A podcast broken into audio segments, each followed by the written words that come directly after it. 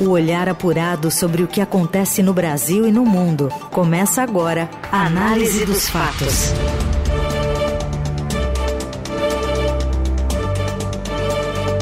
Olá, seja bem-vinda, bem-vindo. Começando aqui mais uma edição do Análise dos Fatos na Rádio Eldorado, o programa que também fica disponível para você ouvir nas plataformas de áudio, trazendo para você um resumo das notícias importantes do Brasil e do mundo.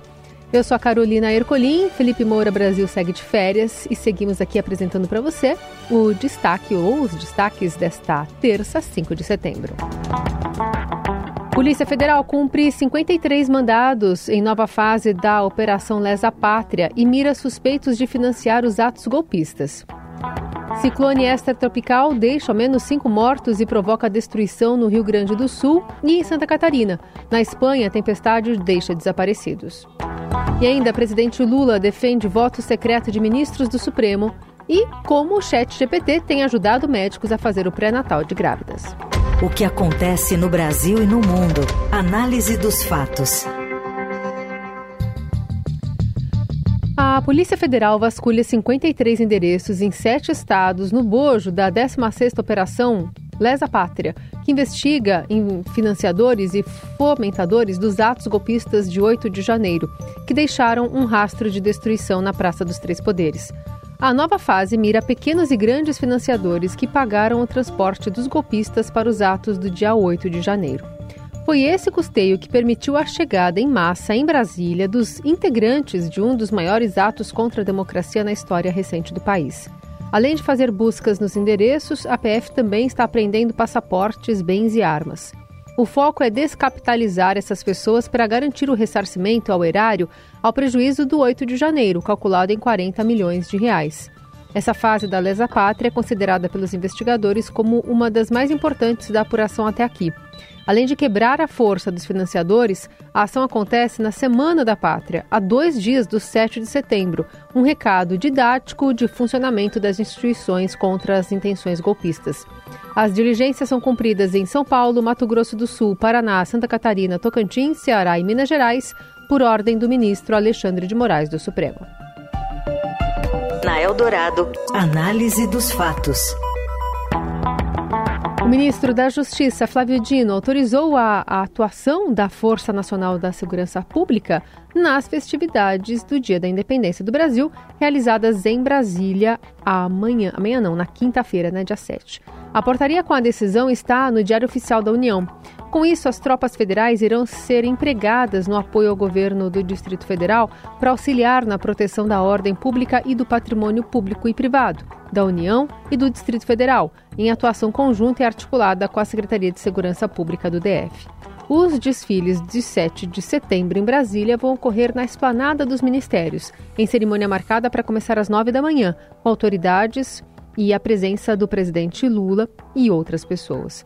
O governo Lula tenta desvincular a data da conotação dada durante o mandato anterior de Jair Bolsonaro, que aproveitava a celebração para realizar atos políticos. Segundo a Secretaria de Comunicação Social da Presidência, cerca de 30 mil pessoas devem comparecer à festa cívica. Análise dos fatos. Presidente Lula, que defendeu mais cedo que a sociedade não deveria saber os votos dos ministros do Supremo Tribunal Federal. Para o chefe do executivo, essa seria uma forma de controlar a animosidade contra as instituições brasileiras. Lula não chegou a defender expressamente que a votação seja secreta ou que as sessões deixem de ser transmitidas pela TV Justiça, por exemplo. E não explicou como seria esse novo modelo para que a sociedade não soubesse dos votos de cada magistrado. Nas últimas semanas, o ministro do STF, Cristiano Zanin, passou a ser pressionado pelas redes sociais por ter dado votos supostamente conservadores em temas como a descriminalização da maconha e a penalização da LGBTQI a mais fobia. Zanin foi indicado por Lula em junho e assumiu a cadeira do Supremo em agosto. Agora, em setembro, mais uma cadeira fica vaga no Supremo com a aposentadoria da ministra Rosa Weber, o presidente tem sido pressionado a indicar uma mulher negra para a vaga, mas ainda não anunciou sua decisão. Na Eldorado, análise dos fatos. E começou a entrada efetiva do Centrão no governo, mas tem gente irritada em ter de sair do seu posto para abrir esse espaço. A apuração é da colunista do Estadão Vera Rosa. O ministro de Portos e Aeroportos, Márcio França, ficou muito contrariado com a decisão do presidente Lula de entregar essa pasta para o Centrão. A equação montada pelo presidente Lula para obter votos do Centrão no Congresso prevê que essa pasta de portos e aeroportos irá para o deputado Silvio Costa Filho, que é do Republicanos. Republicanos, que, como se sabe, é um partido que tem origem ligada na Igreja Universal. E é também o partido do governador de São Paulo, Tarcísio de Freitas. Diante dessa contrariedade do Márcio França, o presidente Lula pediu para o vice-presidente Geraldo Alckmin conversar com França, os dois são aliados, os dois são do PSB, para resolver esse imbróglio e ainda hoje deve haver uma solução para isso. Pelo menos é o que se espera, porque ontem no Palácio do Planalto se dizia que hoje o presidente bateria o martelo sobre esse novo desenho da reforma ministerial. O Márcio França não quer ir, por exemplo, para aquela pasta anunciada pelo presidente Lula,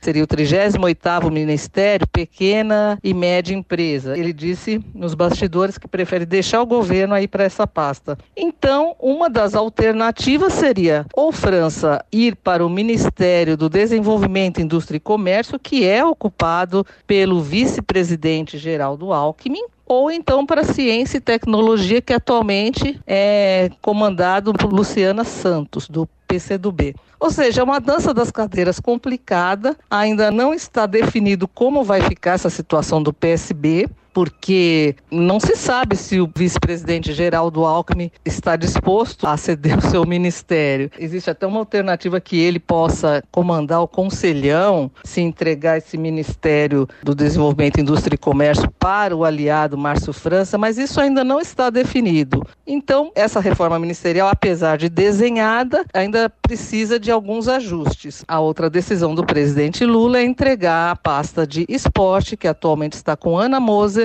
para o deputado André Fufuca, que é do PP, mesmo partido do presidente da Câmara, Arthur Lira. E a pasta de esporte, como se sabe, vai ser turbinada com o dinheiro que o governo prevê arrecadar com a taxação das apostas esportivas. E André Fufuca, esse deputado do Centrão que pode ser confirmado como novo ministro, aliás, recebe uma alcunha especial nos bastidores de Brasília. Quem conta é a editora da coluna do Estadão, Rosiane Kennedy. O André Fufuca, que presidiu o PP, inclusive, quando o presidente do partido, Ciro Nogueira, foi assumir a Casa Civil do governo Jair Bolsonaro. Ele é tratado como um filho de Ciro Nogueira. Ciro Nogueira, inclusive, fala isso, que tem ele como um filho, é uma pessoa com quem ele é muito próxima. Por que estou fazendo essa observação? Porque Ciro Nogueira, do PP, que agora está entrando no governo Lula, é uma das vozes mais elevadas de oposição atualmente ao governo Lula. E aí você tem um movimento que chama bastante atenção, porque é uma pessoa muito próxima a ele entrando para a base do governo com uma pasta na esplanada dos ministérios. Análise dos fatos. Sobe para cinco o número de mortes causadas pelas fortes chuvas após a passagem de um ciclone extratropical pela região sul do Brasil. Além das quatro mortes registradas no Rio Grande do Sul, nas cidades de Mato Castelhano, Passo Fundo, Ibirairás e Estrela, o Corpo de Bombeiros Militar da de Santa Catarina confirmou mais uma vítima no município catarinense de Jupiá, no oeste do estado. O número de desabrigados é de 400. São 215 desalojados. Os estragos na virada do tempo, com a virada do tempo, começaram a ser vistos ainda durante o dia em mais de 50 cidades que registraram fortes rajadas de ventos, aumento do nível dos rios, pessoas desabrigadas e essas mortes, além de transtornos. Em transmissão nas redes sociais, o presidente Lula anunciou que o chefe da Defesa Civil irá ao estado ainda hoje e declarou que o governo está pronto para ajudar naquilo que for necessário. Hoje o ciclone se afasta para o oceano e a frente fria avança em direção ao sudeste, causando um sobe e desce na temperatura da capital paulista durante toda a semana. São Paulo, que superou os 30 graus ontem, terá máxima de 18 amanhã. E a Espanha afetará e a Espanha, afetada há meses por uma seca histórica, foi atingida no fim de semana por chuvas torrenciais que deixaram três mortos e três desaparecidos.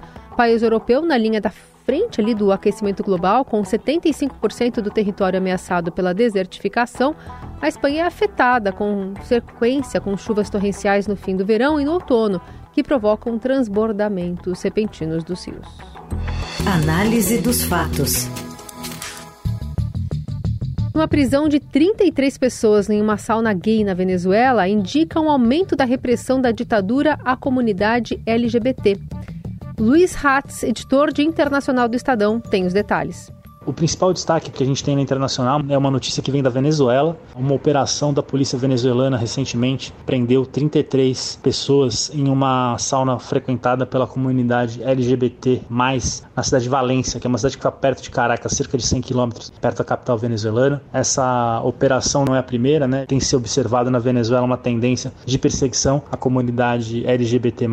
No primeiro trimestre desse ano, segundo ONGs que monitoram essas minorias, houve 60 ataques ataques contra membros da comunidade. Um terço desses ataques, ou seja, 20, né, foram cometidos aí ou pela polícia, ou pelo exército, ou pelos homens ali do regime Maduro. Especialistas acreditam que o Maduro, que sempre foi uma figura com comentários aí preconceituosos, às vezes até homofóbicos, ele tem tentado se aproximar de setores mais conservadores da sociedade venezuelana, apesar do discurso de esquerda, né, que ele sempre manteve. Ele tem se aproximado das igrejas evangélicas, sobretudo, até com programas sociais para favorecer essas igrejas. Ele lançou recentemente um programa que pretende equipar e as igrejas evangélicas com ar-condicionados, enfim, com outros eletrodomésticos, de olho no poder que esses pastores têm, principalmente sobre a comunidade mais pobre, mais conservadora da Venezuela. Você ouve Análise dos Fatos. Seguimos com o Análise dos Fatos. O secretário da Segurança Pública de São Paulo, Guilherme Derrite, tratou nesta segunda como normais as trocas no comando das rondas ostensivas Tobias Aguiar, a rota, a tropa de elite da Polícia Militar Paulista. Foi publicada no Diário Oficial a promoção do Tenente-Coronel Leonardo Akira no primeiro e a transferência de Rogério Nery Machado para o quarto Batalhões de Policiamento de Choque. A fala ocorreu em coletiva de imprensa no Palácio dos Bandeirantes. O tenente-coronel Rogério Neri retoma o posto para comandar o Batalhão de Operações Especiais e também o Grupo de Ações Táticas Especiais, que é o GAT, e o Centro de Operações Especiais. Foi sob o comando de Neri que foi deflagrada lá em 28 de julho a Operação Escudo em cidades do litoral paulista, um dia após a morte do soldado Patrick Bastos no Guarujá, enquanto fazia patrulhamento em uma comunidade da região. Desde então, ao menos 28 pessoas morreram, segundo a polícia. No entanto, há relatos de que a operação tem feito uso excessivo das forças de segurança, com execuções e torturas, o que é negado pela Secretaria de Segurança Pública do Estado. Na última sexta, o Conselho Nacional de Direitos Humanos recomendou em audiência pública, que reuniu líderes de entidades defensoras dos direitos humanos, o fim da Operação Escudo. Derrite negou que a troca de comando da tropa de elite da PM do Estado esteja relacionada à ação da rota no litoral. As trocas não têm absolutamente nada a ver com a Operação Escudo. Elas derivam da promoção do Tenente Coronel Takahashi, que era major antes, foi promovido. É um oficial que trabalha na rota desde segundo tenente, primeiro tenente, capitão, major estava dentro do cronograma do Comando Geral da Polícia que ele assumisse o comando da rota por ser um oficial extremamente experiente na condução das ações do policiamento de rota, uma pessoa que tem uma expertise muito grande. E assim como a troca de comando do 13º Batalhão e outras unidades, isso é normal, é inerente à carreira de qualquer policial e de qualquer oficial também, então são mais do que normais e naturais essas trocas. Em relação às 28 mortes, a Secretaria de Segurança Pública informa que os casos estão em investigação. Na Eldorado, análise dos fatos. O Hospital Albert Einstein testará Chat GPT da Saúde no auxílio a médicos em consultas de pré-natal. Quem conta pra gente é a Fabiana Cambricoli, repórter especial de saúde do Estadão.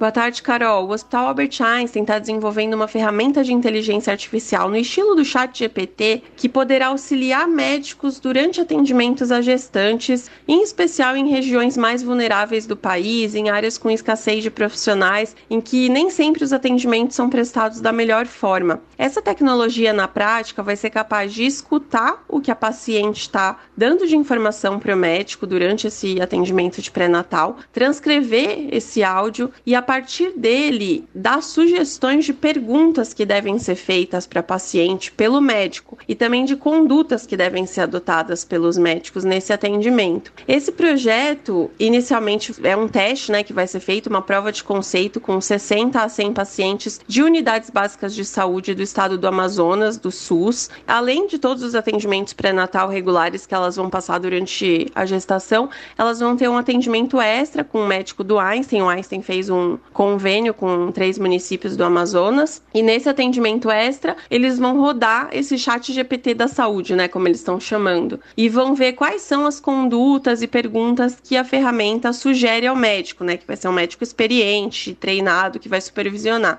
Então a ideia é ver se essa ferramenta pode dar sugestões de perguntas que o médico esqueceu de fazer ou condutas que estão embasadas em evidências científicas que por alguma razão pode passar pelo médico que é mais generalista e também se a ferramenta não dá nenhuma informação errada, né, não oferece nenhum risco para paciente. E aí, depois desse primeiro estudo de prova de conceito, se de fato a ferramenta tiver um bom desempenho, aí eles vão partir para um estudo clínico maior, com mais pacientes, comparando qual é o desempenho dessa ferramenta de um atendimento regular.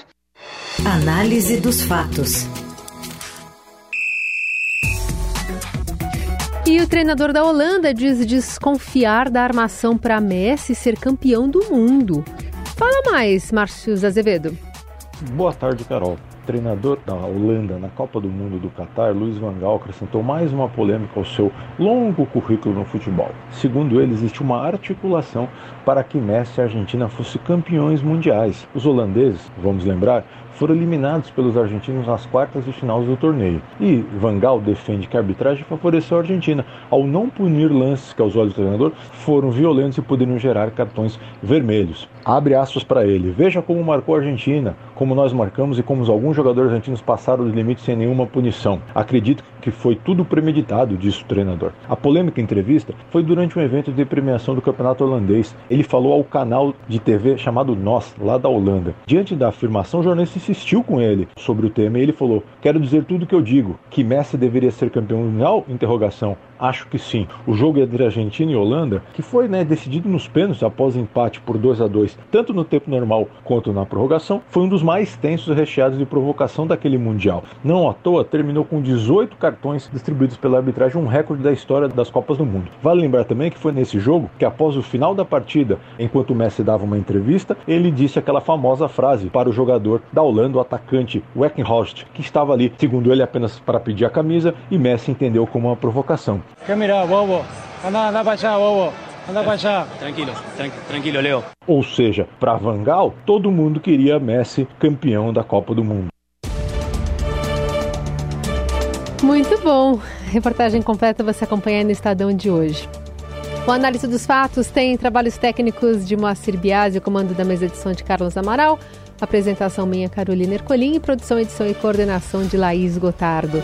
Obrigada pela companhia. Lembrando que o programa fica já já disponível para você ouvir em podcast e amanhã a gente está de volta. Você ouviu Análise dos Fatos. Se você perdeu esta edição ou quer ouvir de novo, acesse radioeldorado.com.br ou assine gratuitamente o podcast no iTunes, Google Podcast, Deezer ou Spotify.